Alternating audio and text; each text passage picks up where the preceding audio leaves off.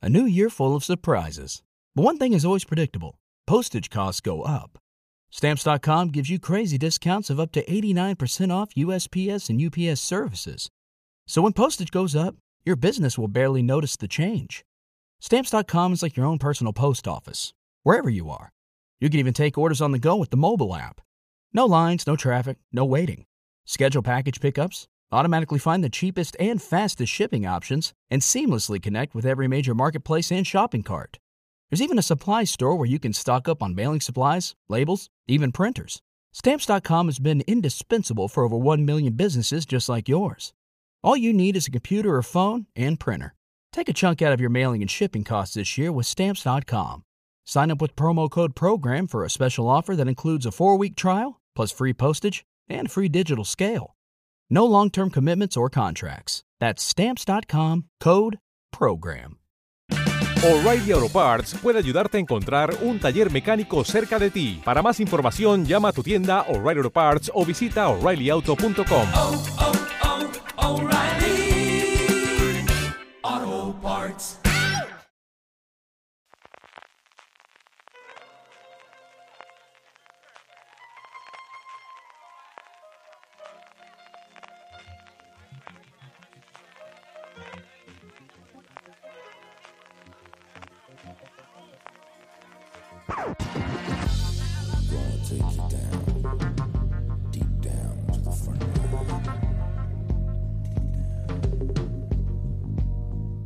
Hola a todos y bienvenidos a Gran Angular, el programa de Fuera de Series donde analizamos cada semana un tema en profundidad. Esta semana hablamos de cómo funcionan los screeners. Un programa que viene a ser la cara B de, de otro que ya grabamos este verano sobre cómo funcionaban los junkets de prensa y para ello pues repetimos alineación, repetimos once inicial o trío inicial. Eh, tengo conmigo a Marina Such, redactora jefe de Fuera de Series. ¿Qué tal Marina? ¿Cómo andas? Muy buenas, Francis, ¿qué tal? ¿Cómo, ¿Cómo ha ido la vuelta? de ¿Has estado allí con Gillian Anderson y todo? Cuéntanoslo, danos envidia. Eh, realmente casi no puedo contar nada. Puedo decir que he ido a Londres a la presentación de una serie de Netflix en la que está Gillian Anderson y poco más. ¿Le ha gritado Scully o no? No, hombre, por favor, no. Yo estaba allí trabajando, no en, no en, no en calidad de fan. Ahora eso puedo decir que si algún día alguien quisiera hacer aquella cosa que se rumoreaba de por qué no hacer una James Bond femenina y poner a Gillian Anderson, os digo que muy alta no es, ¿eh? O sea, ¿No? ¿No? sé si llega al 1,60 al, al 1,60 no llega esta O sea mujer. que no da el tipo, ¿no? De, de No, no, 005 no, llega al 003. 1,60, no llega al 1,60, pero te digo yo que da el tipo. Muy bien, pues también tenemos con nosotros, como en el caso de- del podcast de cómo funcionan los junkets de prensa, que sin duda eh, os recomiendo. Fue el decimosegundo gran angular que hicimos, que lo podéis encontrar en nuestra cadena de podcast y en todos los sitios donde veis hoy los podcasts de, de Fuera de Series. A Álvaro Nieva, eh, redactor de fotogramas, colaborador también de Fuera de Series. ¿Qué tal Álvaro? ¿Cómo andas? Pues muy bien, aquí comiendo castañas, que es lo que, es ahí- lo que hay que hacer en otoño. ¿Te has comprado castañas? No me lo puedo Por creer. supuesto, por supuesto. ¿Qué- señor? estás, Álvaro, por favor. Qué señor. Grabando podcast y comiendo castaña. Muy bien. Sí. Así hacen las cosas. Bueno, pues como contaba, eh, vamos a hablar un poquito de cómo funcionan los screeners para prensa. Un tema que a través de las encuestas del Power Ranking que publicamos cada semana en foreseries.com y, y en el programa de streaming, nos habéis planteado muchas veces. Pero antes de entrar de lleno a, a qué, a qué- qué- qué es esto de los screeners y cómo funcionan, vamos a intentar definirlos o vamos a explicar qué es un screener. Y Marina, yo que creo que tú puedes ser la persona de televisión que más screeners ha visto nunca jamás en la historia. No, no, ¿Qué te es digo yo esto que un no, ¿eh? screener? ¿No? ¿Quién? ¿Quién más? Eh, No sé, pero gente que lleva eh, más tiempo. Lorenzo Mejino seguro que ha visto más que yo. Eso es posible, a ¿verdad él, que sí que Lorenzo a él, a él le llegan de sitios eh, peculiares. Bueno, ¿qué es esto de un screener? Para la gente que, que se, que se pregunta por este anglicismo, eh, bueno, anglicismo no, mm, palabra en inglés directamente. Eh, Sí. ¿Qué es? Es simplemente. Eh, eh, creo que el, término técnico que suelen dar los estadounidenses es advanced screener o advanced screening. Y es un visionado de, en este caso, de un capítulo de una serie de televisión antes de que se estrene. simplemente lo que pasa es que se puede hacer eh, o en un pase de prensa, es un preestreno como se hace en las películas, en una sala de cine o en una sala al uso, o te pueden enviar un enlace con el, con el capítulo en cuestión, te lleva a una página, a una página web o para que te lo descargues y ahí tienes tu capítulo unos meses, unos meses no, unos, unos días antes generalmente o unas semanas antes de que se estrene en televisión para que tú puedas verlo antes, simplemente. Eh, Álvaro, ¿y para qué sirven esos dos screeners que nos pasan las cadenas a la prensa? Bueno, principalmente sirven para dos cosas. Una es que conozcamos la serie y podamos hablar de ella, hacer una crítica diciendo lo buena o mala que es. Ellos esperarán que, que nos encante la serie, por supuesto, pero a veces no es el caso. Pero bueno, para que nosotros saquemos nuestras críticas previas sin spoiler antes del estreno y que la gente le despierte el gusanillo para ver la serie. Y otras veces hacen los screeners simplemente para que los periodistas, cuando vayamos a un junket, pues podamos tener más información y hacer preguntas ya no solo de, bueno, cuéntame de qué va la serie, sino que podamos mm, ya hacer preguntas más metidos en harina y mm, preguntar por temas concretos sobre la trama de, la serie. Sí, un poquito tener conocimiento de causa de qué estamos hablando. Bueno, yo creo que ha quedado bien definido que es un screener, que ya aproximadamente todo el mundo lo puede tener claro también para qué sirve, así que vamos, vamos a meternos en profundidad en este tema de los screeners y contaros un poquito, bueno, pues quién tiene acceso a los screeners, cuáles son las condiciones que se piden, qué son esos famosos embargos de los que muchas veces hablamos, de qué tipo de series se suelen mandar screeners o cuántos episodios son los que nos pueden o normalmente nos pasan a prensa, pero antes vamos con el primer patrocinador de esta semana. AXN estrena The Oath, la serie sobre la cultura de las pandillas producida por el rapero 50 Cent y con Sean Bean como protagonista. The Oath presenta a la peligrosa banda de los Ravens, cuyo líder, Tom Hammond, se encuentra en prisión. Mientras tanto, los hijos de Hammond toman el mando de la banda en las calles. Aunque el grupo intenta actuar dentro de los límites de la moralidad, por encima de todo deben proteger a los suyos y defenderlos de las amenazas de las bandas rivales y de las operaciones encubiertas del FBI.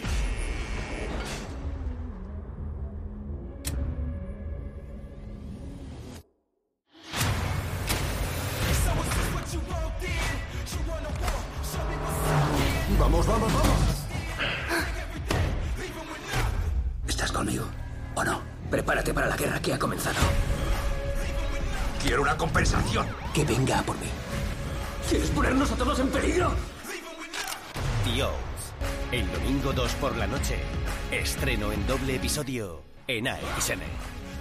Recuerda, el próximo domingo 2 de diciembre a las once y media llegan a AXN los tipos malos de The.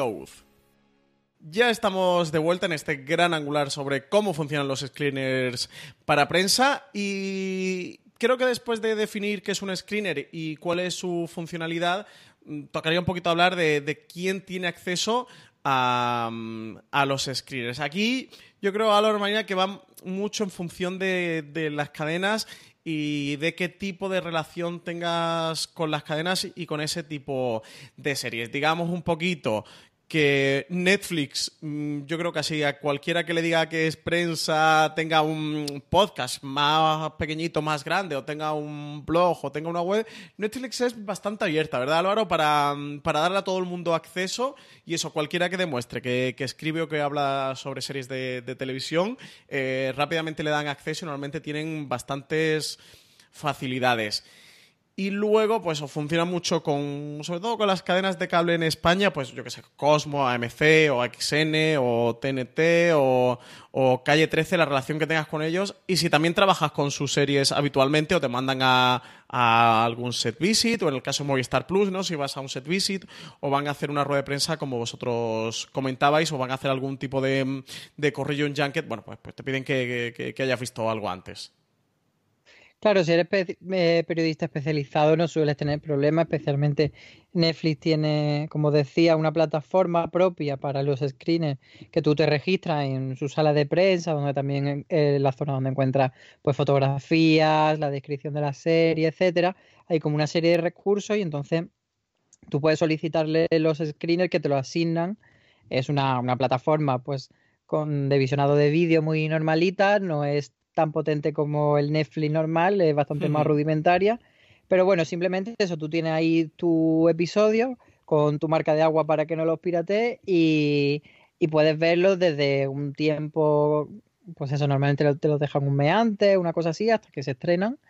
Y, luego lo que comentas de las otras cadenas es verdad que eh, la diferencia sobre todo yo creo que está en que eh, no todas tienen su propia plataforma y no todas tienen los derechos de, la serie. O sea, Netflix normalmente las series a las que da acceso eh, con screeners son series que son suyas, entonces ahí lo tiene más fácil, pero claro, una cadena como Fox, como TNT, etcétera, tienen que mandarte screener eh, un poco haciendo eh, tareas de que te lo cedan los americanos o el país de origen, entonces muchas veces con ellos no, no vas a una plataforma propia, sino que vas a la plataforma de la distribuidora, del estudio o de quien sea, pues ya sea 20th Century Fox o lo que sea. Entonces, por eso a veces es más difícil para estas cadenas porque es un producto ajeno y no tienen tanto control sobre él, no, no tanto porque no quieran dártelo, sino, sino por eso. Pero bueno, ahí siempre, siempre si hay interés y vas a escribir de la serie, pues más o menos suele ser medio fácil ahora, antes, hace unos años era mucho más difícil, pero ahora sí que se ha estandarizado bastante que, sí que hay que dejar screener porque hay tantas series que si no se lo pone fácil a los periodistas, es muy probable que tu producto pues sea más complicado que llegue y que se hable de él. Sí, aquí habría que contar y, tener claro la, la, transición digital. Hace unos años, yo no diría tanto años, sino dos o tres o cuatro, y todavía sigue siendo habitual, pero sobre todo este año y el año pasado. Creo que prácticamente ha desaparecido, que esos, estos screeners normalmente eran realmente un visionado, era un pase de visionado donde el canal te convocaba, tú ibas a su sala de prensa o alquilaban un cine o tenían un espacio con el que trabajaban habitualmente. No sé, el caso, por ejemplo, de XN, ellos tenían una salita, ¿no? Bueno, que tenían y siguen teniendo una salita de, mm, de Sony. Sí, la sala de Sony, ahí lo hacían ellos. Sí, y dependiendo del canal, pues sí que tenían alguna sala o montaban algún pequeñito evento y el visionado era presencial y allí, bueno, pues se juntaba todo el mundo de prensa a ver el episodio. Por ejemplo, en tema cinematográfico, que sin una peli saliendo un poquito, pero como curiosidad, por ejemplo, Disney sí que tiene una sede en Madrid donde tiene allí su salita de Disney, que es un cine muy tremendamente pequeñito, pero es un cine y cuando vas a ver una cuando ellos no te pasan screeners desde sus películas sino que tienes que ir allí a verlo yo fui allí a ver Black Panther eh, porque me pilló en Madrid y aproveché tenía muchísimas ganas de ver la película me habían mandado la, la convocatoria y dije oye pues mira y además se lo dije, digo, no voy a escribir sobre Black Panther, pero si me, si me dejas entrar lo agradezco mucho, Disney, yo quiero más.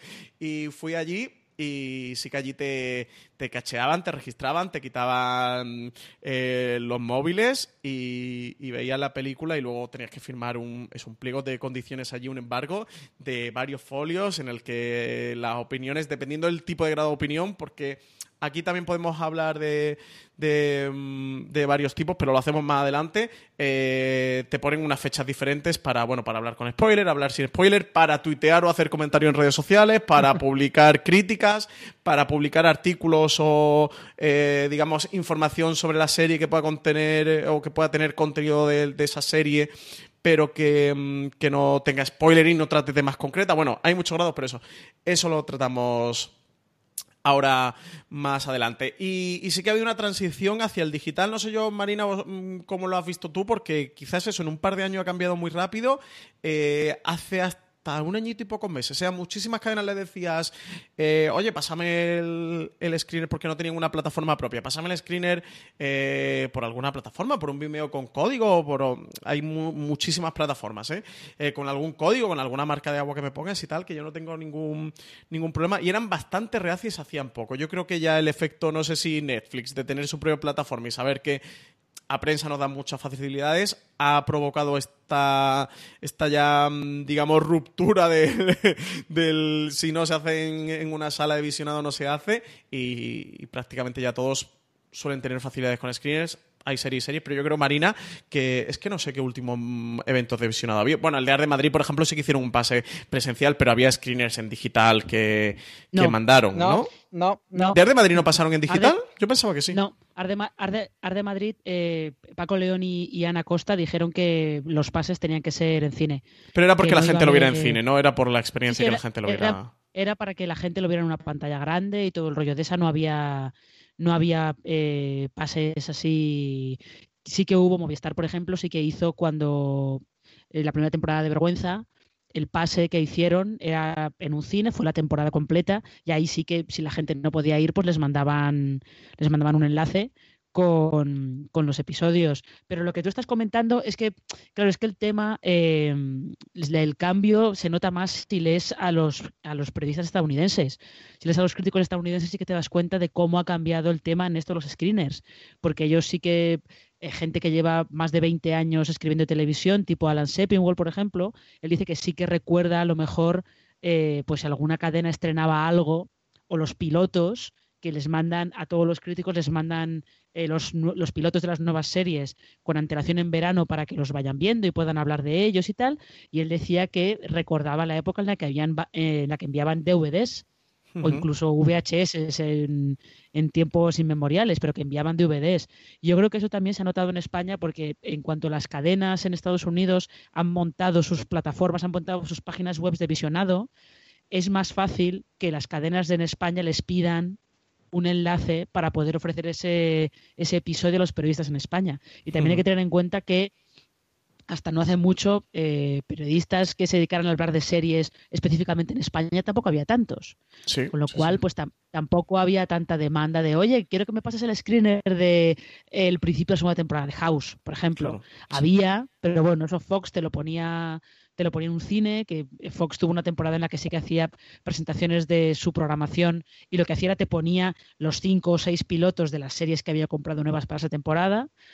Eh, y eso, yo creo que viene un poco también impulsado por eso, por el cambio que ha habido en Estados Unidos, que han dejado de enviar los, los screeners físicos, los episodios en formato físico, y se han habilitado las webs para que la prensa allí pueda entrar a, ver los capítulos, que no solamente son, no son solo los primeros de cada temporada, el primero de la serie, ¿eh?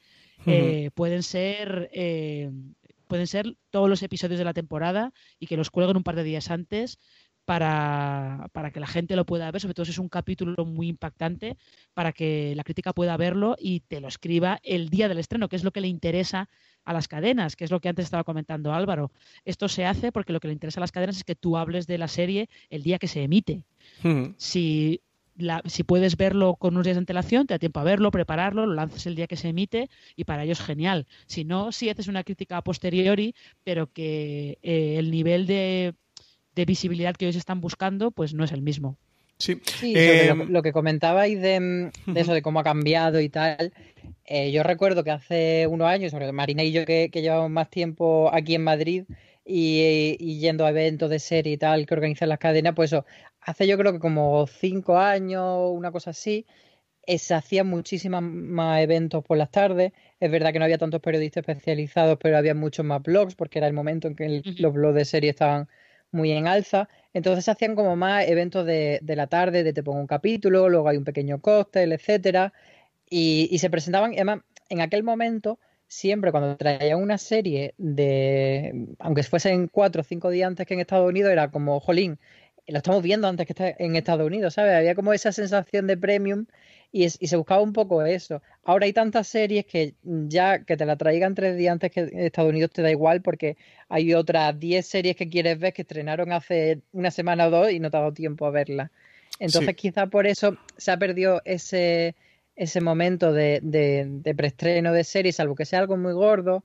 Y normalmente cuando las cadenas hacen screening, un screening físico, una proyección de una serie, suele ser acompañado con, algo más. Ya no es solo te vamos a poner este capítulo, sino que pues, hacemos un coloquio sobre algo o te presentamos, por ejemplo, las novedades del trimestre y entonces el episodio es más como acompañar en plan de, vamos a presentar, este es nuestro plan de, estreno de esta temporada o de este trimestre y adicionalmente te poner un episodio que es como de una de las series más relevantes, por ejemplo, hace unos meses atrás cuando esto pasó cuando HBO preestrenó esta... ¿The Handmaid's Tale? No, iba a decir la de. Es que se me ha ido. La de esta que era muy bizarra, que era como vikingos, pero no, Britannia. Ah, ah Britannia, la serie está, pues ahí presentaron su, su trimestral. O el año pasado de Gifter fue la serie que nos puso Fox después de presentarnos la temporada. Un poco va más en esa línea ahora. Ujú. Eh, comentaba Marina de los DVDs. Yo tengo por aquí por casa algún DVD que sí que, sí que tengo de screeners, ¿eh? porque sobre todo Cosmo, hasta hace pocos meses, eh, mandaba. Tengo de Frankie Drake Mysteries, creo que fue el último del que ha mandado DVD, pero por ejemplo, Frankie Drake Mysteries tengo y de Harlots también tenía del- de la primera temporada. Así que mm, yo DVDs, imagino que vosotros también eh, tenéis que tener, porque si tengo yo, seguro que tenéis vosotros alguno que otro, pero DVDs sí que. mm, Y alguno de grabado en un verbatim de un episodio. ah, de eso no tengo yo. Sí, Yo de ese antiguo tengo alguno. Yo de eso no tengo. Sí, yo yo los míos vienen con su carátula y vienen, y vienen bien planteados. Em, como comentamos, pues lo lógico es que quien tenga acceso a Screener sea prensa profesional, aunque y oyentes de Serie que estén ahora mismo escuchándonos, si tenéis algún blog o algún podcast o algún algo medio, alguna cosita así de un medio, aunque sea pequeñita, yo creo que, que escribiendo a Netflix es relativamente eh, sencillo, de que os den de alta la plataforma esa que comentaba Álvaro, donde tenéis acceso a fotos y ahí os pueden subir screens. Siempre te- o, te proponen si los quieres o no, o a veces te- ellos te lo, te lo suelen proponer y a partir de ahí te aparecen en la plataforma. Con el resto es más difícil. Por ejemplo, y, y a raíz de esto que comentabais de, la prensa especializada y la cantidad de prensa especializada y cómo ha ido evolucionando. A nosotros nos pasó en Forest Series que cuando empezamos con, con Forest Series, claro, no era usual que en un medio hubiera cinco redactores que necesitarán acceso a los, a los screeners. Y sí que, entre comillas, y digo entre comillas, no ha dado problemas con algunas eh, cadenas o plataformas, porque lo que estaba acostumbrado tradicionalmente, bueno, pues con el país o el mundo o, o cualquier otro medio era dar un acceso, porque, mm, porque la costumbre era de que hubiera un redactor eh, para serie no era solo de serie, era de cultura y trataba muchas cosas y tal. Entonces, a nosotros, por ejemplo, nos pasó con Fox, que de hecho a día de hoy nos sigue pasando, ¿verdad, Marina? Que creo que la única que tiene acceso a los screeners de la plataforma de Fox, que es norteamericana y viene a través de la Fox No. norteamericana, eres tú, ¿no? no, no es, es una plataforma de Fox Internacional. Ah, pero bueno, es, viene de América, me refiero. Sí, Es pero, Eh, internacional, pero la Fox- llevan de Fox América, es Fox América, ¿no? pero no es Fox el canal de Estados Unidos, sino No. Fox International Channel, que productora. es como otra división. Sí, La- Es la como la de división que lleva los canales de varios países. Pero sí que también digo Lo que- que pasa es que a algunos canales de aquí de España le cuesta dinero dar acceso, claro, entonces tampoco te pueden dar acceso a todo el mundo y tienen que seleccionar a quién le mandan y a quién no. Entonces ahí depende un poco de cuestiones más técnicas y más de, de cosas internas Claro. suyas. Sí. Ahí, Y eso, Marina, tú eres la también- única que tiene acceso a esa plataforma. Yo esa plataforma no... Yo creo que entré una vez, una vez me dieron un acceso, pero... De hecho, no sé si ahora tienen acceso, ahora que lo pienso. Pasa que hace mucho que Fox no me pasa nada o no, o no he pensado en pedirle nada. De hecho, creo que sí que yo tengo ya acceso. No, Y de hecho, eh, en realidad es que también hay que tener en cuenta que eh, los canales de pago, por ejemplo, cuando estrenan estas series extranjeras, eh, si tú les pides eh, screeners, ellos tienen que pedirlos a la cadena o a la productora original. Entonces, a veces se los dan, a veces no se los dan. Depende. Y a veces se los pasan el día antes del estreno en España y a veces se los pasan se los pasan pronto. O sea que eh, es, ahí es un juego, es como dice Álvaro, es mucho más fácil si la serie es tuya. Claro. Los screeners de Netflix es de sus series. Y como no paran de estrenar y de producir series, pues siempre tienes un montón de cosas por ver. Y las demás, pues depende. Si las series no son de ellos, dependen de, de pedir el acceso a una tercera parte y que esa tercera parte le diga, vale, no hay problema, te lo paso. O, o que diga, "Mm, no, es que no, es que prefiero que no. Prefiero Mm. que, que, lo, que lo vea la gente el día que se estrene. Sí. Claro, Y por luego- ejemplo, Movistar manda, a mí me mandó alguna vez de The Good Fight y venía directamente enlace a la plataforma de CBS. Sí, sí. Y luego nos ha pasado también, eso, nos pasó eso con Fox y luego nos pasó con HBO, que HBO tenía acceso tú, Marina, y tenía también Valen, ¿verdad? Y yo le decía también, necesito más. Sobre todo nos pasó con Westworld, que María, eh, María Santonja era quien hacía las críticas. Digo, oye, necesito un acceso para María. Y me decía eh, Tatiana, ¿pero cuántos sois allí? ¿Cuántos accesos me Claro. vais a pedir? Que Es yo a todos los medios claro, le doy uno. Y vosotros me Es pedís que, es, que cinco. date, es que date cuenta, es que date cuenta que ese acceso, esa plataforma no es de HBO España, es HBO, HBO Estados Unidos. Entonces ella tiene que llegar y decirle a quien sea allí, oye, eh, fulanito, que necesito que me des cuatro accesos para esta gente. Y a lo mejor este tío le dice, ¿cómo que cuatro? ¿Pero que me estás contando? Claro. Pero ¿De qué son? ¿De Hollywood son? Reporter esta gente o que, que tiene Claro, enterado? esta gente, ¿Esta gente quiénes son? El caso es que con el tiempo, y porque somos muy pesados y Tatiana es muy buena persona, un saludo si nos está escuchando, nos dio acceso a todo. Yo y tenemos acceso a todo. Tengo acceso yo, tiene María, tiene CJ, tenemos acceso a todo. Pero yo recuerdo al principio de hablar con Tatiana y decirle, Tatiana, es que nosotros no somos uno, es que no somos dos, es que no está Marín y Valen, es que está CJ, eh, que solo está en los podcasts, no escribe, pero es que está en los podcasts y lo necesitamos para los podcasts. Es que estoy yo, que tampoco suelo escribir mucho, pero también para los podcasts. Es que María Santonja lo necesita porque es la persona que hace los reviews de, de Westworld y... mm, Nada, lo comentaba eso como curiosidad por, porque vea también la gente cómo funciona con todo el tema de, mm, de acceso y dependiendo de la plataforma, que, que hay mucha eh, variedad. Eh, Álvaro, comentar un poquito, ¿qué condiciones se suelen pedir para, para los screeners, para facilitarte los screeners y para entrar a hablar de los embargos? Porque nosotros suelen funcionar ahí de todo, ¿eh?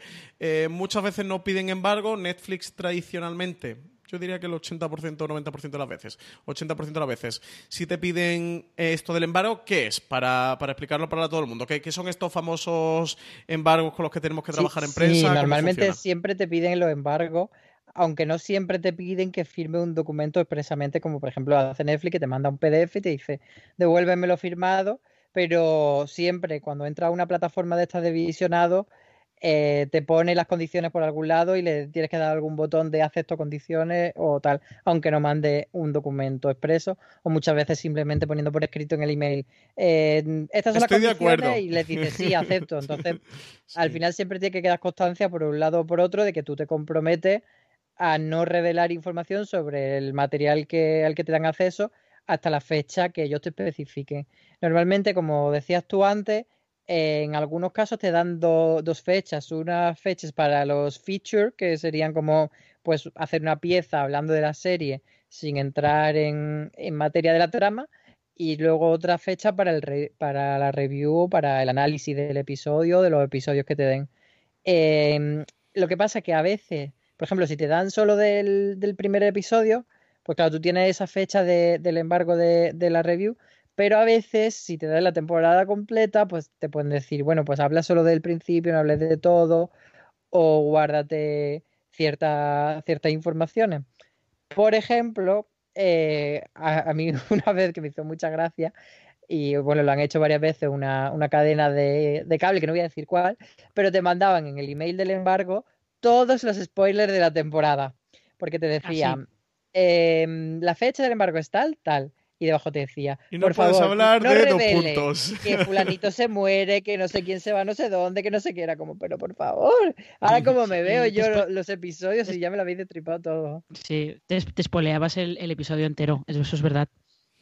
Sí, aquí, eh, bueno, pues al final el embargo sería mm, eso, a veces no un documento como tal firmado, pero bueno, ese compromiso, esa fecha que, que el canal te pone, eh, en el que ellos te permiten ver la serie con anterioridad, pero hasta X fecha, hasta X plazo, no puedes hablar de la serie. Como comentaba Álvaro, suele haber varios tipos de- de plazo, al menos dos, en el que te dejan hablar de la... o normalmente tres, ¿eh? Yo muchas veces me encontré el de redes sociales, el de, oye, puedes hablar en redes sociales si es spoiler y tal, pero puedes hablar, puedes publicar con tal fecha y puedes ya publicar con todo tipo de spoiler hasta tal fecha. Eso, aquí hay un poquito de todo. En Netflix, como también comentaba Álvaro, a veces te pasan un documento que tienes que, que firmar, otras veces simplemente con el compromiso vale.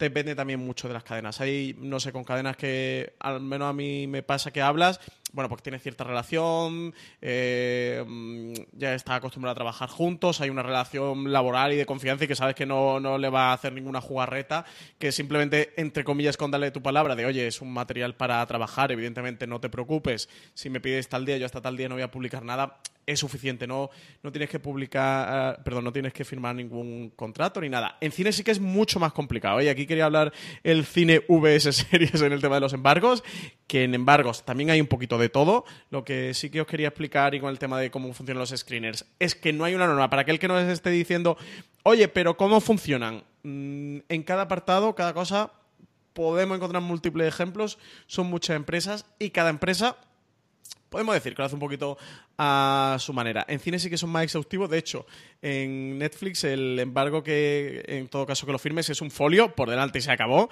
En prensa de cine, yo mm, o me han contado llega a ver 4, 5, 6, 8, 10 folios de, de esto de condiciones de fírmeme usted toda la hoja, una por una. Eso, por ejemplo, en Disney, cuando fue este Black Panther, eran 4 o 6 folios, que es como, madre mía, aquí todo el mundo allí en Pero un en ese- mostrador, 10 minutos leyendo y firmando.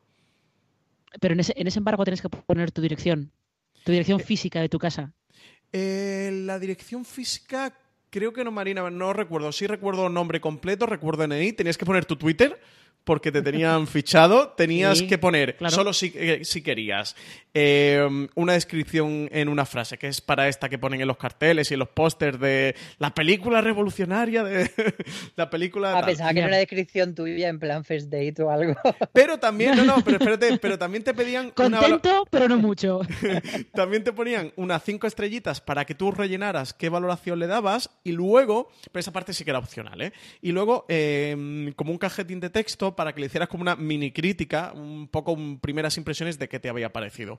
Pero de nuevo, eso era opcional. Yo dirección de la casa, Marina, no recuerdo, te podría asegurar ni no lo recuerdo. ¿Por qué? Porque te, van al te mandan directamente al FBI a tu casa, ¿o qué? No, pero, pero vamos a ver, lo que estabas antes comentando de sí que hay eh, gente, hay eh, cadenas que a lo mejor el embargo no es. Sobre todo esto pasa mucho en los pases. Cuando en lugar de que te manden un screener vas a un pase. Eh, que tú a lo mejor preguntas a la gente de prensa, bueno, esto, ¿hay embargo de esto? Y a lo mejor ellos te dicen, eh, pues sí, no os hago firmar nada porque me fío de vosotros, pero está embargado hasta tal día. Entonces, ese me fío de vosotros, lo que quiere decir es, yo doy por supuesto que vosotros, eh, ya que he tenido yo con vosotros esta diferencia, hasta tal día no vais a hablar. Eso quiere decir que si alguien se salta el embargo, no lo van a invitar más. Claro. Sí, Ahí, básicamente. ahí está la cosa. Y esto de que te manden dirección física y tales, porque si te saltas el embargo, te van a mandar una carta de sus abogados eh, diciendo que, que ha pasado, que te has saltado el embargo, que has, tú has firmado un contrato vinculante y que vas a, vas a empezar a recibir notificaciones o que vas a dejar de trabajar con esa con esa empresa directamente. O sea, yo cuando hacía baloncesto sí que he firmado embargos de, de la NBA por un tema de unas camisetas que presentaban nuevas y tal. Un embargo que duraba tres meses y en el que yo tuve que poner mi dirección física. En plan de como te lo saltes, te mandamos, vamos, los sicarios no, pero te Va, mandamos. va Kevin Una Durant a darte una eh, paliza a tu casa. Te digo. Marina, ¿y tú alguna vez has firmado embargo con cantidad de dinero? Porque yo, es que no recuerdo No. si fue, creo que fue, que no era por screener, sino que era por un set visit, que me venía que si revelaba cosas importantes tenía una penalización o tal de un millón de euros. Me Que a encanta. mí ¿Qué me me- dices? primero me puse verde y de todos los colores, pero luego pensé, bueno, que vengan y me registren, que lo que tenga, porque se Que van a quedar con lo que gana. tengo yo en el Santander. ¿eh? No, no. No, yo embargos, embargos con dinero no, pero sí que he, he firmado embargos en los que no había fecha de final del embargo. Porque Mm. dependía de la fecha de estreno y también fue en, un- en Claro. una visita a un rodaje, dependía de la fecha de estreno y como no había, y de hecho ese embargo nunca me enviaron el email de, bueno, a partir de ahora ya se levanta el embargo. Pero se el día estrenó la de- serie. Sí, claro, era la segunda temporada de Sense8, claro que se estrenó. la siguiente no la estrenaron, pero la segunda sí. Claro, es que te meten ese miedo con la. Que además ya la palabra embargo suena ahí bastante me van a heavy. quitar te mi meten casa. ese miedo que es como madrecita, yo no. no Stop desahucios. hasta, hasta susto de hablar. Sí, sí, sí, sí. Pero bueno, también para que, para que la gente lo sepa, lo de el embargo no solo es para esto, sino que es, es una cosa que se usa bastante en periodismo, pues eso, cuando hay una exclusiva que quieres que los periodistas, eh, o sea, una noticia que quieres que los periodistas saquen a determinada hora o cosas así. Por ejemplo, Telecinco a veces manda embargada eh, una resolución de algún, algún programa, por ejemplo, de pasapalabra, cuando Sí. hay alguien que se lleva el bote Mm. eh, mandan la, la información embargada y entonces para que los periodistas escriban la noticia y la tengan preparada para lanzarla justo cuando se acabe el rosco y ya la tengan la noticia hecha. Entonces, Sí, en premios de festivales también suele ser habitual, ¿verdad? Que te pasen, que te filtren ante los premiados de la gala para que, bueno, vayas preparando un poquito la noticia. Sí, y se hace también que en presentaciones en tecnología se hace con- a veces pues, con un nuevo modelo de móvil, por ejemplo, que se presenta, se pasa la información antes a la prensa para que lo puedan preparar y, está embargada hasta después de hasta que se termine la rueda de prensa en la que van a presentarlo. Es no es una cosa extraña, es es común simplemente para facilitar el trabajo de la prensa. Vale, pues eso sería un poquito cómo funcionan los embargos. Esperemos que nunca detengan a Álvaro Nieve y nos tengan que llamar a- para más llevarle tabaco allí al cuartelillo porque debe un millón de y euros español me dieron una peseta por a una major. si cada oyente fuera series. Esperemos que nunca tener que ir a buscarlo.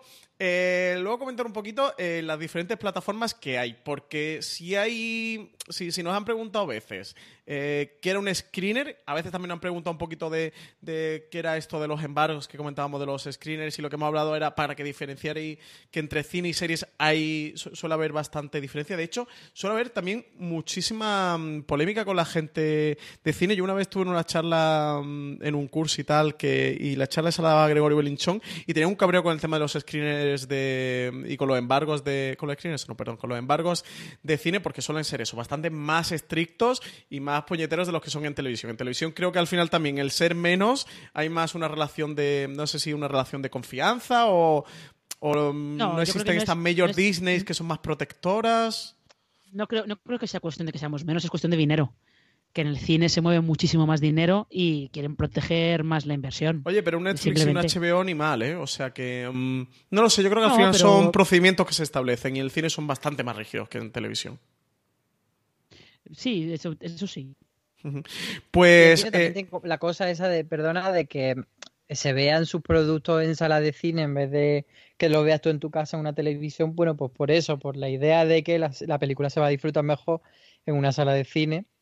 Y era un poco también lo que comentaba antes Marina de que, de que la serie Art de Madrid se estrenó para los periodistas en sala de cine porque querían Paco León y Ana R. Costa que tuviéramos pues eso, esa, esa experiencia de verla en grande.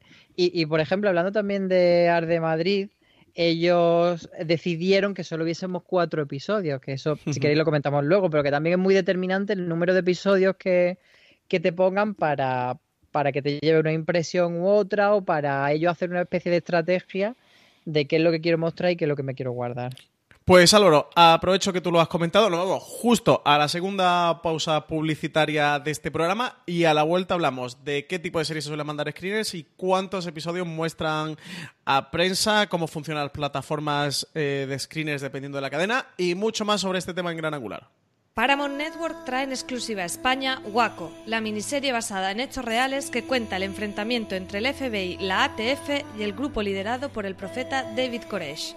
En 1993, en las afueras de la ciudad de Waco, en Texas, tuvo lugar un asedio de 51 días que acabó convirtiéndose en uno de los sucesos más importantes de la década en Estados Unidos. Waco nos cuenta la historia de esta mediática masacre desde dos puntos de vista contrapuestos, el del agente del FBI Gary Noesner, interpretado por Michael Shannon, y el del líder y profeta David Koresh, encarnado por Taylor Kitsch. Tanques, helicópteros y soldados, ¿por qué? Cuanta más fuerza apliques a una situación, más probable es que encuentres resistencia. Cuando los ejércitos de Babilonia vengan a nuestra puerta para derramar nuestra sangre.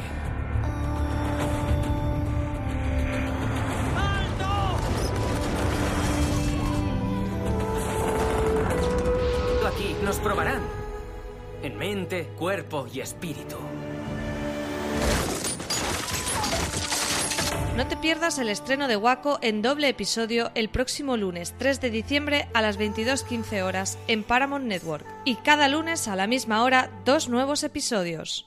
Pues ya estamos de vuelta de esta parada publicitaria y Álvaro, apuntabas tú el tema de Ar de Madrid, por ejemplo, en este caso eh, mostraron los cuatro primeros episodios. Eh, con respecto a que, de qué series se mandan screeners, yo diría, y no sé si vosotros me respaldáis la afirmación o no, de que hoy día se mandan screeners de todas las series a las cuales las cadenas tengan acceso y se puedan permitir mandar screeners. Si no mandan screeners de una serie es porque lo, la cadena es de otra productora, eh, una distribuidora que, que, lo han comprado pero no tienen acceso o porque directamente no los pidas. Pero yo creo que hoy día no, Álvaro, pues mm, intentan, por lo que aquello comentabas, hay muchísimos estrenos y si el crítico no ha visto la serie, pues más complicado evidentemente que, que hable pero de mandan ella. de las buenas.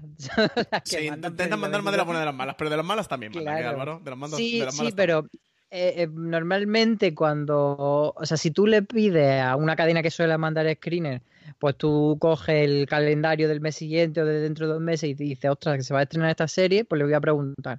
Pues si los tienen, no te van a decir que no, o a las veces que no los tienen porque no les llega a tiempo, porque eso también depende, pero normalmente cuando son ellos los que proactivamente te dicen, oye, que tengo este screener es porque es un producto en el que confía bastante, pues como la aventura de Sabrina en el caso de Netflix, o no sé, alguna serie claro, con, la con la segunda temporada la mandaron completa y dura, a tope. Sí, pero, pero es, por ejemplo, el, el, ejemplo que ha dado antes Álvaro de Movistar y de Good Fight es, un ejemplo, es un buen ejemplo de eso, porque de hecho de la segunda temporada iban enviando screeners del capítulo de la semana unos días antes de que se emitiera en Movistar. O sea que es un producto en el que ellos, aparte de tener el acceso que tenían a la plataforma de CBS, es un producto en el que ellos confiaban y que sabían que si lo hacían así, pues la gente iba a estar hablando más de la serie. Sí, confío en que vaya a tener buena prensa. Sí, no sé, yo sí que te compraría, Álvaro, de que de las que de las malas intentan mandar menos, pero yo creo que casi eh, hoy día todas las cadenas intentan que, que, prensa vea sus series, que hable de ella, no sé si incluso que hablen eh, de mí, aunque sea para mal, como decía Dalí, pero al menos que hable, porque mm, creo que, que, el mayor... Eh, o la mayor crítica o la peor crítica que se puede hacer hoy día a una serie es directamente no hablar de ella. Yo que sé, como por ejemplo le ha pasado a la serie de Camping de, Elena Danam en HBO, que, ha habido un mutis por el foro de algo que no le ha interesado directamente a nadie y, hay tantas series que interesan, hay tantas series a las que nos apetecen escribir o que nos apetece hablar que muchas veces pues, pues no te detienes o no pierdes el tiempo en series que no te interesan y porque hay muchas cosas buenas que ver y ver las malas, pues hay una inversión de tiempo que a veces tampoco nos podemos permitir, Álvaro.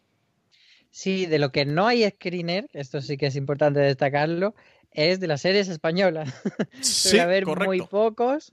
Sí, haber muy em, pocos. Sí que es verdad que, por ejemplo, Antena 3, yo cuando le pido, sí que me lo suelen intentar buscar y me mandan un enlace con código, pero digamos que no es algo que está estandarizado como está eh, con la serie americana.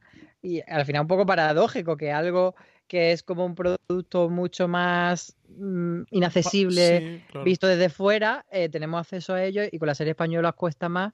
Y, eso, a lo mejor tú sí que puedes pedir, pero a veces les cuesta dártelo, a veces no lo tienen a tiempo y a veces pues no te lo dan y otras sí.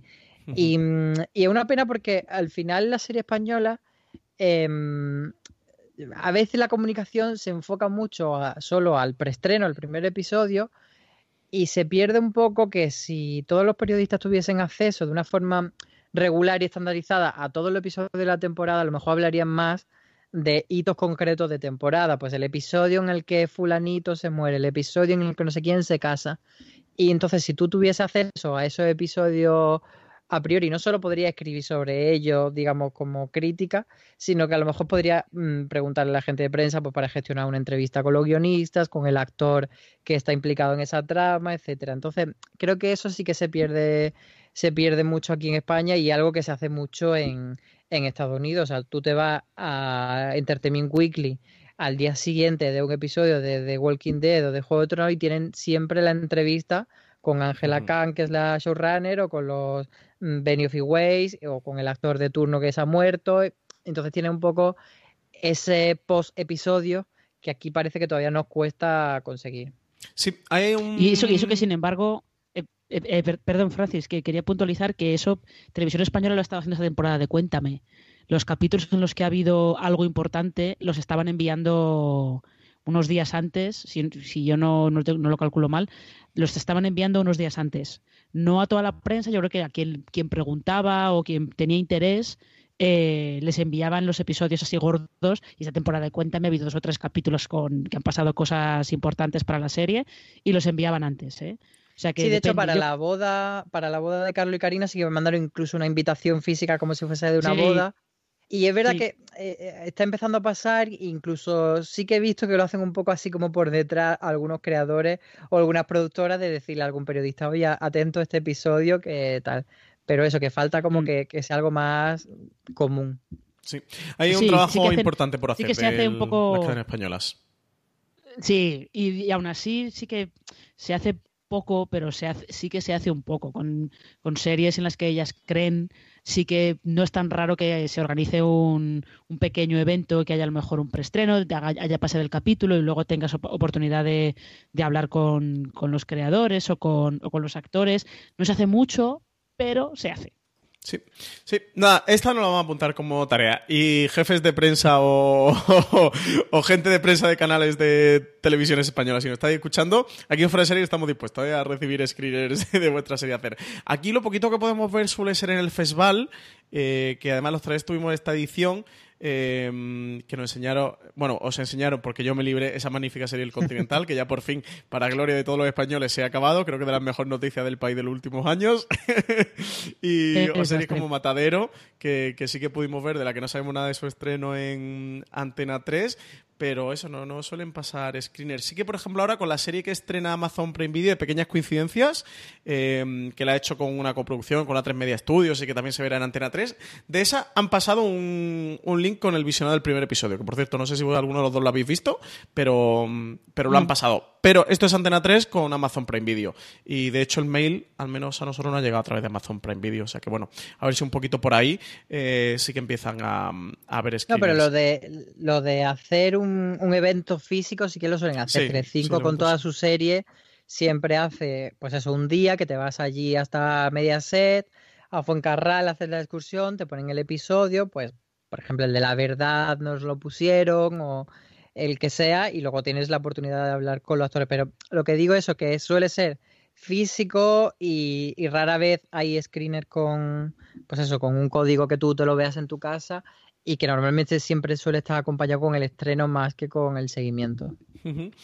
Luego, em, quería comentar un poquito, plataforma por plataforma, cómo gestionan los screeners, por no porque el, que el oyente sepa cada cadena cómo funciona, que creo que tampoco es tan importante, sino porque... Secretos de Estado tampoco, Francis. secretos de Estado tampoco. Pero aparte, aparte no son secretos de Estado, sino es que no se puede explicar, porque no es que no hay.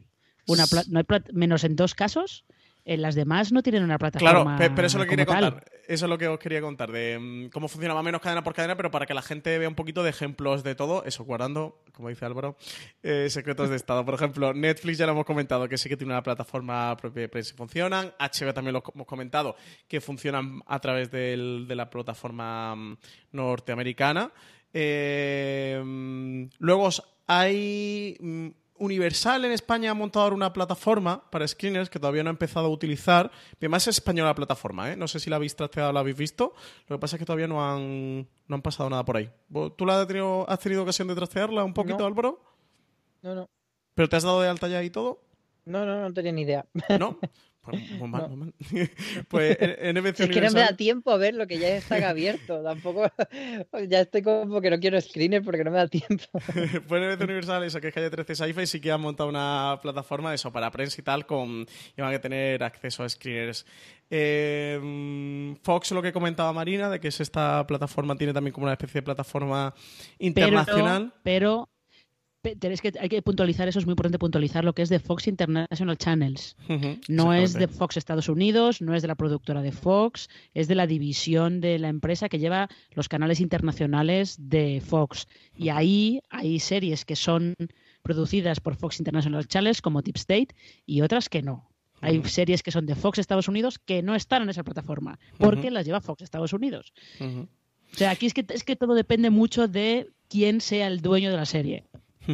Luego, en Movistar, ellos también tienen una zona de prensa y ahí suelen poner alguna cosa, por ejemplo, de la verdad sobre el caso Harry Keber, el primer episodio estaba ahí colgado y lo podías ver a través de su plataforma. Pero suben esporádicamente. Algunas veces suben algunas cosas, otras no. No suben tampoco eh, demasiado. Mm, te suelen mandar un email de, oye, está este episodio aquí disponible para que lo veas y, y, poco más. Tampoco eso, no suben muchas cosas. Pero mm, dentro de la plataforma de prensa de Movistar, dentro de su zona de prensa, también suelen subir una cosita. Y luego los canales de cable en general eh, bueno, en general no, ninguno tiene una plataforma quitando eso. NBC Universal, que es Calle 13 y sí que han hecho ahora una para tener acceso a screeners y además bastante, bastante bien montada y es muy, muy chula. Eh, pero canales suelen funcionar más con con códigos, ¿verdad? Más de pasarte, bueno, pues un, un enlace de, de, Vimeo o de otra plataforma con un código, con privado, que, que te lo pasan a ti para, mm, para prensa y, y, el que tú lo, lo, puedes ver y puedes tener acceso a ello. Los DVDs yo creo que prácticamente han desaparecido, por no decir que han desaparecido, queda alguna eh, poquita cosa. Y no sé si tenéis algún ejemplo más que a mí se me escape de la mente, eso, por, porque la gente sepa cómo mm. funciona cada, cada caso. Creo que no se me quedaría ningún caso, ¿no? Lo que suele pasar es que te envían, Movistar, por ejemplo, lo que hace es enviarte enlaces, eh, enlaces a, a, los capítulos o a una plataforma que ellos tengan para verlo. También hay que tener en cuenta que lo que antes comentábamos de cuántos episodios te envían para que lo puedas ver, depende de la táctica que tenga la cadena. Si quieren, confían mucho en la serie o quieren eh, hacer ruido con la serie, se envía la temporada completa, que es lo que hizo Netflix, por ejemplo, con La Maldición de Hill House, si yo no recuerdo mal ¿O eso envió, la mitad de la temporada? Netflix yo creo que por regla general suele mandar la temporada completa y de Hill House yo creo que sí, que estaba toda. Aunque yo solo me vi, mm, antes del estreno solo me vi el primero en, en screen y luego ya vi el resto. Mm, me suena que sí, pero eso, eso también depende, ¿eh? porque de The Innocence, por ejemplo, solamente estaba en la mitad de la temporada, depende.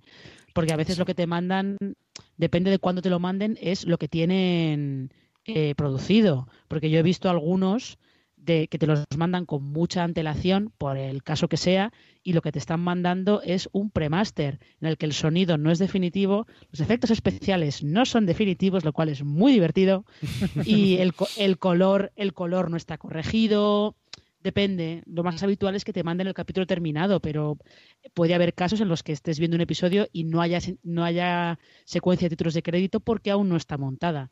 A mí eso me pasó con Desencanto. Me pasaron Netflix de Desencanto, lo vi, me pareció un horror.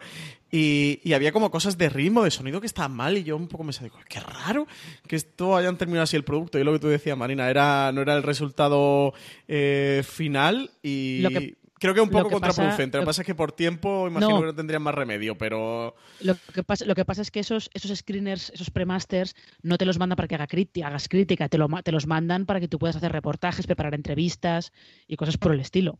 Para que sepas de qué va la serie y te hagas una idea de, de lo que va la serie. Pero de verdad que verse eh, capítulos sin terminar de series con muchas, muchos efectos especiales es, vamos, esto es una experiencia. Sí, yo creo que Alberto Rey creo que me contó que, que él llegó a ver el episodio este de la serie mm, Terranova de dinosaurio con los dinosaurios medio hechos o nada hechos, así con, con, un bicho ahí en, es que en pantalla puntos, puntos rojos. Claro. Y, a mí hace poco me han mandado el screener de una serie también, que no puedo decir cuál, de Netflix, mm, tirando a superhéroe más o menos, esa es la única pista que puedo dar, que también era una versión no acabada y te lo especifican en el, en el mail. Y sobre esto de cuánto episodio eh, te dan, también muchas veces hay algo como de juego de hasta dónde quiero revelar, porque me interesa que veas o que no veas. A veces te dan, por ejemplo, en vez del primer episodio, que con el, el primer episodio, como hemos hablado otras veces sobre los pilotos, ya te debería de hacer una idea de, de qué pie coge a la serie. Pero bueno, a lo mejor quieren que vea el segundo porque hay un gran enganche, o el tercero porque sale un actor. hay como una serie de juegos de esos de si te muestran este número de episodios, muchas veces por algo en concreto, o no te muestran algo porque se lo quieren guardar. Por ejemplo, en, el caso de Art de Madrid, mi teoría es que mm, en el quinto episodio un personaje, lo voy a decir sin spoiler para que nadie se lleve el spoiler si no lo ha visto, pero uno de los personajes principales, digamos que pivota un poco su personalidad o que hace un giro en su mentalidad a partir del quinto episodio. Entonces, al mostrarte solo los cuatro primeros, tú tienes un poco esa sensación de, de ver como la serie en su situación inicial. Y si viese ese quinto episodio ya como que vería hacia dónde van las cosas. Un poco el recorrido completo. Claro, entonces para que tú hables de, cómo empieza la serie y luego ya cuando veas la temporada completa, pues hables por segunda vez de cómo acaba la serie. Hmm. Sí, eso aquí depende de, las plataformas. Netflix suele ser habitual mitad de la temporada y es raro que pasen uno o dos, bueno, raro no, creo que no, vaya, no me atrevería a poner la mano el fuego de que no hay ningún caso, pero vaya, al menos que yo conozca, normalmente en mitad de temporada, de veces temporada completa. De HBO pasó el famoso caso de Juego de Tronos, de aquella filtración que fue por, parece ser, ¿no? Que fue por uno de screeners de prensa, aunque tampoco sabe si fue alguien de dentro de HBO. Eh, y desde entonces de Juego de Tronos creo que van pasando episodio por episodio, semana a semana. No, En- No, no, no, nada, no hay nada. de Juego de Tronos. ya no hay de Juego de Tronos, Ninguno. pero la el No, primer año sí fue- que pasaban, ¿no? No, no, no. Eso fue la quinta Sí. temporada cuando se filtraron los cuatro primeros que Y ya los luego que dejaron de a pasar prensa. Y luego ya nunca más. Claro, Así es que, si tú estás más. esperando el primer episodio de la séptima de la última temporada de Juego de Tronos, de la 8, para que te lo pasen por screener, coge una silla y siéntate, de- Creo que, por ejemplo, vete, con Westworld, Nueva York directamente pedirlo. con Westworld sí que pasaron dos primeros o cuatro primeros. Creo que los dos primeros. No recuerdo si dos o cuatro. Y luego, Creo que eran cuatro. Sí, no recuerdo si dos o cuatro. Y luego iban pasando semana a semana. Eh, justo cuando se emitía un episodio, el día siguiente te, te dan acceso a- al de la semana mm, siguiente. Quitando el del el último, creo que el último lo pusieron, como hicieron además el evento este en España y tal.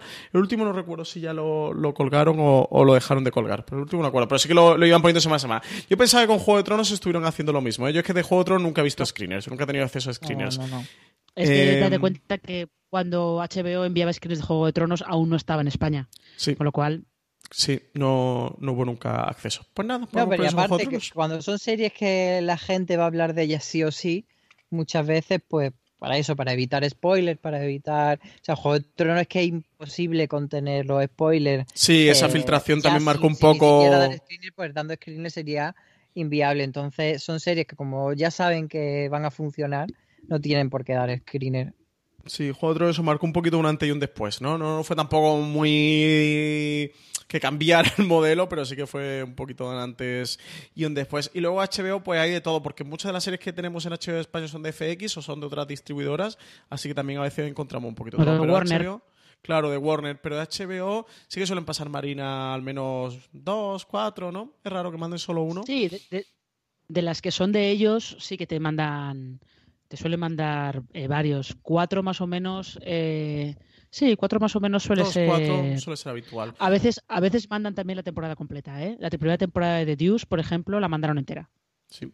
Y luego cadenas de cable por acceso y porque ellos eh, subtitulen o doblen y por todo este proceso, porque sí que lo hacen ellos y no solo rebotan lo que viene a nivel internacional o de Estados Unidos, normalmente suele tener acceso al primero, a veces a los dos primeros, también un poquito, ¿eh? Cómo vayan ellos de tiempo, con qué antelación se lo hayan pasado, cómo lleven ellos el doblaje o los subtítulos, que ese otro tema que no hemos tratado, el tono de los subtítulos. La de Netflix, para esto es una maravilla, porque no en todas las series... Depende, que- ¿eh? Claro, eso iba a decir que, una que no en todas las series. No te vaya que. Oye, pues No, si te no, quejas de Netflix, no sé- agárrate la de HBO, que la de sé- HBO es inglés a pelo, ¿eh? O sea, la de HBO, Pero, eh, los subtítulos, mm, llama a tu Eh, padre y que te lo cuente. Para, para, Francis, yo no sé de qué series de Netflix tienes tú screeners, porque yo no tengo subtítulos en las series de Netflix en ninguna. Pues yo tengo muchas. Mira, la, En- de, la- de las últimas, Daredevil no tenía, pero por ejemplo, Las Loca Aventuras de Sabrina tenía screeners. Eh, tenía screeners, ¿En tenía inglés? subtítulos. No, en En castellano. inglés, sí. En castellano. En inglés. Bueno, Yo pues creo que no, en pero bueno, castellano. pero, pero muchas No, veces. no, yo lo estás inventando, pero bueno, No. lo que tú digas. No. Sí, a veces ¿No? te vienen ¿Inglés? subtítulos A ti te para mandarán los malos, Marina. A mí, a mí me los mandan en castellano, pero porque a mí me quieren. Claro. Algo le habrá hecho la gente tú de Netflix. No, es que, es que vamos a ver, es que, es que hay que diferenciar de que esos subtítulos son, como dice Álvaro, son los closed captioned. Sí. Es el, la transcripción para sordos. Sí. Con lo cual está en inglés. Claro. Depende, depende, de verdad, depende. El próximo día te mandaré una Muy, foto, ¿no? muy pocas veces, yo diría que ninguna he recibido yo subtítulos en español en un screener. Mira, Desencanto eh, tenía subtítulos. Pues sí, Eh, es que tú te vas, te vas viendo, tú solamente te ves las guays, las que se ve todo el mundo, todas las demás no tienen. Pues yo me veo las buenas. la- las buenas, yo solo mucho, las buenas. Francis. Yo las buenas. No puedo, no puedo poner la mano en el fuego, pero dudo bastante que fuesen con subtítulos en español, porque no lo ha habido, no lo suele haber, porque dan, dan por hecho que todos hablamos súper bien inglés, que es verdad que yo, bueno, yo por mi, por mi nivel de inglés, más o menos, puedo seguir eh, una serie en inglés, si tiene los subtítulos en inglés mejor, si lo tiene en español de puta madre, pero eh, hay veces que te encuentras con una serie de esas de, con un acento loco sureño de sí, sí. la, la América profunda que dice, mm, claro, dice, no puedo, de o hecho, un nos tema que pasó sea muy con- denso. Nos pasó con una hace poco, recuerdo, nos mandaron fuera de series de, oye, en inglés os apañáis y ¿de dónde era la serie? Una de estas, unas cosas muy locas y le dije, mira, en inglés, medio que ahora con los acentos de esta gente eh, va a ser que no, ¿sabes? Intenta Yo reto- pasarme algo subtitulado reto- porque si no, agárrate. No recuerdo con cuál fue últimamente, nos pasó algo así, Álvaro, de, mira, no way, ¿sabes? De esta manera sí que no. Os reto, os reto a haberos visto eh, screeners de los seis primeros capítulos de la tercera temporada de Outlander sin subtítulos. Y en esa, en esa tercera temporada eh, estaban en Escocia. Sí, eso es para críticos ya que- muy avanzados. Os digo yo que a los, a los, a los Highlanders no se les enten- no se les entiende nada. Nada. Es, es entre el gael, cuando hablan gaélico y cuando hablan inglés era como, mm, bueno, no sé, no sé qué están diciendo. Tal cual, ¿eh? No había Eso me pasó a mí en- en la vida real cuando estuve de viaje por Irlanda, en Cork, que es una ciudad al sur que se habla mucho gaélico. A mí me habló un señor que no sé en qué idioma me habló, si era gaélico o era inglés, pero no entendí nada, así que te comprendo totalmente, Marina. Sí, sí, sí. Pues eso, a veces tienen subtítulos, Netflix, a veces tienen, a Marina no se los pasan, pero porque algo le habrá hecho, pero a mí me suelen pasar que porque no tenemos cariño. HBO, olvídate, y luego depende también eso mucho de las de cuando te lo pasan de una cadena de cable, es raro que no te lo pasen normalmente doblado, porque es la versión que, ya, que ellos tienen y te lo pasan doblado, a veces con subtítulos. Es el horror. Normalmente doblado. Que sí, que aquí también una pequeña queja. Yo siempre a todo el mundo se lo digo, ¿cómo lo quieres? Y digo, pues mira, mm, versión original con subtítulo en castellano, ideal. A partir de ahí vemos lo que hacemos. O a veces lo prefiero con subtítulo en inglés antes que me lo pases doblado, porque al final el doblaje siempre desvirtúa eh, la obra en cierto sentido. Y si pretendes analizarlo como crítico, como tenga un mal doblaje, pues te puede tirar la serie. Y flaco favor le hace a la cadena. y flaco favor también a nosotros, porque al final no estás viendo la serie mm, tal cual, sino que tiene, bueno, el tema del, del doblaje. Además, Francis, yo- ¿sabes cuál tenía subtítulos eh, de Netflix? ¿Cuál? La que tenía subtítulos de Netflix era Élite, que venía con subtítulos en inglés, porque claro, eh, estaba hecha para los subtítulos para el público extranjero. Y otro caso que a mí me resultó muy gracioso fue la serie Dark, esta serie alemana de Netflix, Sí. venía obviamente en alemán con subtítulos en inglés. Y entonces yo me hubiera apañado bien porque leer en inglés no se me da mal, pero es que los alemanes hablaban tan rápido que, que, claro, era imposible leer tantas líneas en inglés y traducirlas en tu mente y, y mirar eh, la serie y todo. Así que dije, mira, cuando Claro. se estrene la plataforma ya la veré. Claro. Aquí, por ejemplo, en Amazon Prime Video, recuerdo que nos pasaron Homecoming o de Romanovs y no tenían subtítulos de Amazon Prime Video. Pero, por ejemplo, sí que nos pasaron a ver English Scandal, que es de la BBC, pero que ellos la han emitido aquí en España. Y a ver English Scandal tenía subtítulos en castellano, que sí que estaban incrustados, porque los de Netflix es que los puedes poner o quitar eh, a través de un botón y aquí sí que venían, venían incrustados. Pero, por ejemplo, eso sí que tenían. Pero es, es lo que comentábamos antes, que en este tema de los screeners es que depende. Sí, depende, muchísimo. de la, depende de la cadena, depende de la serie, depende de si la serie es de ellos, si es de terceros, si tienen que pedir el acceso. Pff, Sí, no depende hay. no claro, hay una no norma, que era la idea de, no norma, no. transmitir al oyente, de que hay de todo. Eh, y que nos encontramos, pues eso, de, de todo tipo y con, con todo tipo de, de problemas. Y bueno, luego están las marcas de agua, que sí suele ser algo habitual, ¿no? De que te pongan tu email o algún dato distintivo para identificar, para que no lo filtres, evidentemente, no los pirates y los cuelgues por ahí por los mundos de los interneses. Hay marcas de agua mejores y peores. La, a mí la de Netflix, que además lo hablé el, el otro día con Álvaro, no me afecta del todo, no me parece las más agresivas. La de mm, AMC, que además tengo que grabar con la gente de AMC, y un abrazo también si nos están escuchando. mm, te ponen un cartelón amigos, ¿sabes? gigante en mitad de la pantalla que era como, tío, me está gustando mucho la serie y no puedo concentrarme en verla. Quítame ese cartelón. Eh, Pero lo, eh, lo habitual suele ser tu dirección de email. Sí, lo habitual es tu dirección. en medio de la pantalla. veces también te ponen un código, moviendo. que ve que como un código que ellos te generan como una especie de No, matrícula. no es, no, es, no es un código, es tu dirección IP. Claro, eso. No, no, pero no me refiero a la dirección IP. No, no, no, no. Sino como una matrícula con, con letras y números. Una IP no tiene. mm, No tiene letras. Sí, a veces sí, eh, pero- depende de cada, de cada una, pero sí, al final es un código para saber que si tú haces un- una captura de pantalla de- del episodio y lo subes a internet para filtrarlo, pues saber quién ha sido el cabrón y, fi- y- y pillarlo y mandarle, como decíamos me antes, los a casa. Tu vena del FBI de haber que ha sido el cabrón que lo reviento, que lo mato, como lo pillo por la calle. ¿Quién, Bueno, vamos quién a me- ha destripado esta serie? Claro. Vamos a hacer la tercera y última pausa publicitaria del programa y retomamos para, mm, para hacer un poquito de debate sobre las críticas de los primeros episodios y contar alguna anécdota. Aunque ya hemos contado bastante anécdotas de cosas que nos han pasado los screeners, pero ya cerramos con eso el programa. Volvemos, nada, en, en un minutito. Vikingos regresa a TNT con la segunda parte de la quinta temporada, que nos trae nuevas batallas y la lucha entre hermanos por el trono. La primera parte de la quinta temporada terminó con la coronación de un nuevo rey en Kattegat, el despiadado Ivar sin huesos. Por ello, Bjorn, Lagertha y Uve se vieron obligados a huir y a forjar nuevas alianzas para poder recuperar lo que consideran suyo. Una nueva era oscura de violencia y destrucción en la que los viejos enemigos se convertirán en nuevos aliados. Puede que los locos hereden la tierra. Nadie olvidará jamás a Ivar sin huesos. Ahora prepárate para lo que va a llegar. Vikingos en TNT.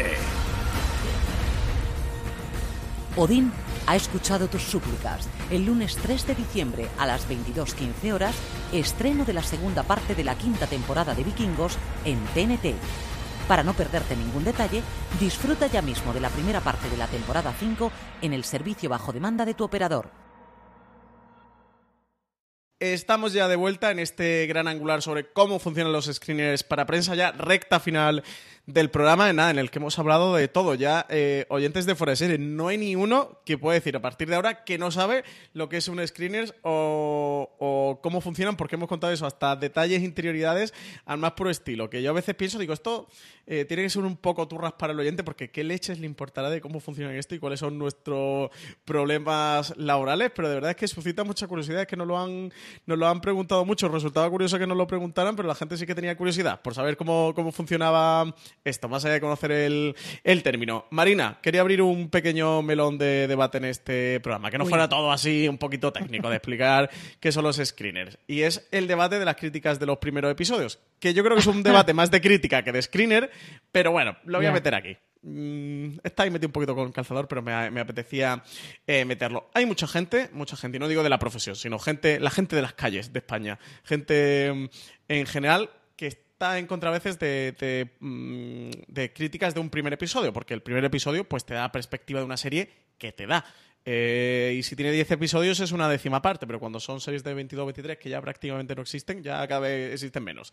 Pero mm, más aún, eh, y eso que solo una pequeñita parte, gente que está en contra, como bueno, pues yo me he encontrado con gente que me decía, oye, pues no se deberían de publicar críticas de primeros episodios, porque entre comillas puede ser una opinión sesgada, no tienes el conocimiento, un poquito el Ahora, mapa. ahora te, ahora te voy a hacer, te voy a hacer luego una comparación sobre eso que te va a gustar mucho. Termina, Vale. termina. Vale, un poquito, el, no tienes el mapa completo de, de la serie, etcétera. Yo estoy, no sé vosotros qué opináis, yo estoy en contra de esa afirmación. Yo creo que la crítica de primer episodio, no de primer episodio que sea importante, sino que es importante sacar la crítica antes de que se estrene una serie o en el día que se estrena una serie, porque creo que una de las funciones que tiene la crítica, hablando de crítica, sin spoiler, evidentemente, si la publica antes de que se, mm, se emita la serie o en el mismo día que se emite la serie, es tiene una función prescriptora, una función de veo esta serie o no, me va a interesar o no me va a interesar, es para mí o no es para mí. Eh, el reduccionismo de es buena o es mala. Eh, creo que tiene esa función. Luego está por otra parte que yo la distinguiría de la crítica con spoiler, una crítica en el que desgrane argumentos, desgrane tramas y vaya un poquito episodio, o si no episodio por episodio, trama por trama, pero sí repasando todo lo que ha ocurrido durante la temporada. Yo creo que cada una tiene una función diferente, que son dos modelos, al menos para mí, de crítica diferente. Yo estoy muy a favor de la crítica pues de hacerla con el material que te dan. Yo prefiero que nos den pues la temporada completa o la mitad de la temporada y cuatro mejor que dos y dos mejor que uno. Pero oye, si te dan un episodio, pues es lo que te han facilitado. Yo creo que la labor de la gente de prensa es luchar porque no llegue solo un episodio a prensa, sino eso, que al menos lleguen dos, lleguen cuatro, llegue la mitad de la temporada, sino la temporada completa, pero eso hay gente que está en contra. Y Marina, cuéntame, ¿qué símil me vas a poner? A ver, Es el planteamiento de pregunta más largo de la historia, Francis. Ya te digo. Es, Es es- es un la poco- conocida como pregunta esas- monólogo. No, esa, esa gente que llega a, las, a eventos de lo que sea y dice, esto no es una pregunta, es una reflexión. Eso es lo que acaba de hacer Fran. La reflexión. No, vamos a ver. eh, hay que tener en cuenta que muchas veces lo que tú ves antes es lo que te pueden enseñar. Por Claro. ejemplo, eh, lo que decíamos antes de los pilotos de las nuevas series en Estados Unidos, si la crítica solamente ve el primero es porque no tienen más capítulos terminados directamente cuando se los mandan. Y a mí me parece un poco contraproducente esta gente que dice, no, yo es que no quiero que no quiero que hagáis crítica del primer capítulo porque es que eso es una opinión sesgada de la serie. Ya majo, pero entonces ¿cómo te enteras de si la serie se estrena o si te merece la pena que sea darle una oportunidad? Lo que tú tienes que hacer es ser muy consciente de que, de que estás viendo un primer episodio y de que a lo mejor esto puede cambiar más adelante o puede no cambiar, pero tienes que avisar al lector de, mira, esto, esto yo he visto la primera mitad de la temporada, he visto solo un capítulo, o he visto tres, o, y con lo que he visto, yo esto lo veo así. No sé, a veces hay que hacer un poco de futurólogo, intentar adivinar o intentar ver si hay potencial ahí para que eso se desarrolle de otra manera. Pero esto es, me parece un poco absurdo. Es como, y luego es verdad que eh, lo que deberíamos hacer es seguir la evolución de la serie y hablar de ella, si nos parece medianamente interesante, hablar de ella más adelante para ver si ha evolucionado o no. Esto, la comparación que te iba a hacer es, esto es como eh, pretender hablar de Operación Triunfo sin hablar de la Gala Cero. ¿Cómo lo vas a hacer? No se puede. Mía. ¿Cómo has podido caer tan bajo, Marina, de aprovechar este programa para hablar de Operación Triunfo? pero ya, sabía que te iba a gustar. Pero tienes mucha razón, Marina, porque la gente dice, no, espérate a hablar de la serie cuando acabe la temporada completa. Pues es lo mismo, es como decir, espérate para decir quién te gusta de Operación Triunfo, quién es tu favorito, hasta que veas toda la gala y veas quién ha ganado, pues no tiene sentido. Oye, que no me la vais a colar, que no voy a poner a hablar aquí en Foreseries de Operación Triunfo y menos en mi presencia. O sea, esto lo hacéis con CJ o con María, con quien queráis, pero conmigo no. Pero que es verdad, Francia. O sea, yo en la gala cero, pues Madre no me Dios. y eres mi favorita. Madre de Dios. qué horror, qué horror. A ver, eh, escúchame una cosa. Yendo, yendo, a este tema de la serie, yo estoy de acuerdo con Marina y me parece absurdo el, el, hecho de decir que no se puede hablar de los pilotos. Sí que creo que hay que eh, dejar claro en, en, tu artículo, pues esto es un artículo sobre el primer episodio, esto es un artículo sobre la mitad de la temporada, la temporada completa, o es un artículo de los cuatro episodios que nos han pasado por prensa, lo que sea. Siempre eso tiene que quedar muy claro.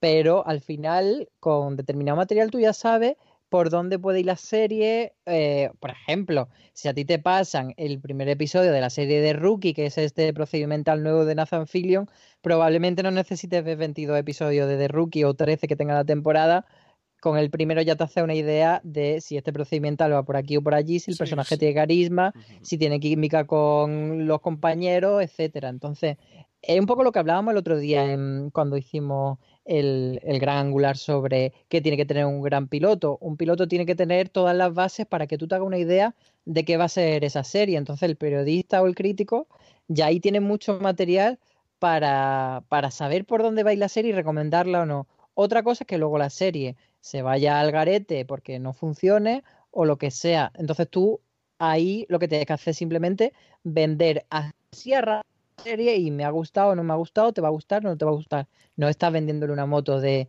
los 22 episodios son maravillosos porque no lo sabes. Claro. Pero a mí no me parece negativo hablar de, de eso. Incluso puede servir ese, mm, ese, esa parte de, de, de tener, de no tener toda la información, pues bueno, para plantear las preguntas, para decir, bueno, pues no sé si esta trama va a ir por un buen camino, me gustaría que fuera por allí, creo que si explotan a este personaje mm, va a funcionar mejor que si no lo explotan, o esta trama yo creo que se la tiene que cargar, bueno, pues hacer un poco ese balance de así empezado y, y veremos hacia dónde va. Sí, yo creo que, mm, que además aquí hay una responsabilidad que funciona en doble vía. Creo que el crítico tiene una responsabilidad de eh, quizás no ejecutar ni elevar a los altares una serie porque es un episodio y hay casos y casos, o sea, eh, es verdad que hay series que tienen un primer episodio que son fascinantes que luego la serie es un auténtico desastre. Hay series que tienen un primer episodio que es un desastre y luego la serie es fascinante. Y hay series que tienen un primer episodio que es fascinante y la serie sigue siendo fascinante. Y series que tienen un episodio con un primer episodio que es un desastre o un piloto que es un desastre y la serie luego es un desastre tal cual. Eh, no creo que no se pueda ni ejecutar ni elevar al altar una serie por el primer episodio. Creo que siempre hay que ser prudente, aunque a todos nos guste a veces, pues crucificar o ensalzar algo que hemos visto eh, y que nos ha gustado o que no nos ha gustado. Y luego creo que también mm, el, lector debe tener la prudencia de saber que el crítico ha hecho esa crítica con un episodio o con dos y que ha visto lo que ha visto y que luego la serie mm, va a evolucionar o va a involucionar. Entonces, creo que, eso, que todo el mundo debe tener una un parte de responsabilidad. Creo que tienen una función, una función muy importante y creo que, que es algo que debe mm, existir. Por ejemplo, ahora en Forest Series llevamos haciendo un tiempo eh, de poner arriba antes de empezar la crítica un indicativo en el que se mm, dice cuántos episodios de la serie ha visto el crítico para hacer esa crítica. Si ha visto la temporada completa, si ha visto solo el primer episodio, si ha visto cuatro, cinco, seis, tres mm, o lo que sea. Eso sí que lo hemos empezado a hacer un par de meses porque antes normalmente a lo largo del texto lo colocábamos, pero a veces lo poníamos, a veces no, a veces alguien se acordaba, a veces alguien se olvidaba. Así que ahora lo que hacemos es un indicativo antes de empezar la crítica de que el lector tenga muy claro que esté patente cuál, cu- con cuántos episodios o con qué material eh, de visionado ha trabajado el crítico para hacer ese, ese texto, que creo que es que eso que es importante y así nadie se lleva a engaño. Bueno, pues chicos, llevamos más de una hora hablando de, de este programa y voy a contar al oyente una pequeña confesión, y es que los dos decíais que esto del cómo funciona el screen no daba para un gran angular y llevamos una hora y, y cuánto, una hora y diez minutos hablando de, Pero no, al final de esto. ha- ha dado para mucho. Ha dado para mucho y decís que no. Y, y también otra confusión es que me- Marina me ha amenazado a hablar de Natalia y Alba, que no sé si son dos amigas suyas o dos vecinas, no sé quiénes son estas dos No señoras. te preocupes, no te No preocupes, que va a haber, va, va a haber un porcentaje no importante de los, de los oyentes, porque eso no lo sé, pero habrá mucha gente que sabe perfectamente lo que es Albalia, con lo cual no te preocupes por eso. Albalia. Bueno, yo como no quiero que Marina aquí cuente confesiones de su amiga y luego nos pague una demanda fuera de series, Marina Such, muchísimas gracias por haber estado con nosotros en este gran angular sobre cómo funcionan los screeners para prensa. Nada, un placer como siempre. Álvaro Nieva, muchísimas gracias una vez más eh, por estar aquí con nosotros, que me lo he pasado muy bien grabando este programa y contando unas poquitas de anécdotas y, y cómo funciona todo este tema. A ti, muchas gracias también a todos los que nos escuchan. Y nada, si no pasan los screeners con subtítulo en castellano, de verdad protestar o porque algo están haciendo o no quieren. un abrazo enorme a, a los dos, un abrazo enorme a todos los oyentes de Forest Series. Muchas gracias por estar ahí.